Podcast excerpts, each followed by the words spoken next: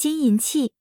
背景：唐代金银器的制作分官作和行作两种。官作就是官营的金银手工业，行作就是金银行业的工匠所做，亦即非官方经营制作方法。削金、拍金、镀金、织金、研金、批金、泥金、镂金、碾金、创金、圈金、贴金、嵌金、裹金等。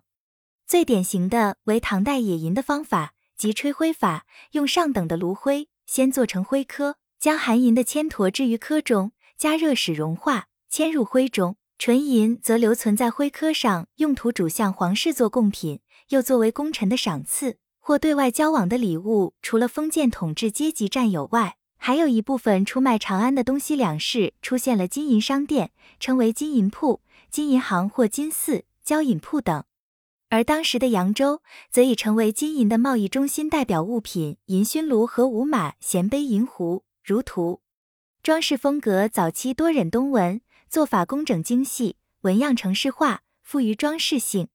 中期多以鸟或花朵为中心组成团纹，四周围绕缠枝，具有繁缛富丽的风格，反映出盛唐时期的华美和丰满。晚期多为单独的花枝或动物，常采用对称的格式，具有写实作风，启发反映了金银工艺的发展和在贵族统治阶级生活中的重要地位。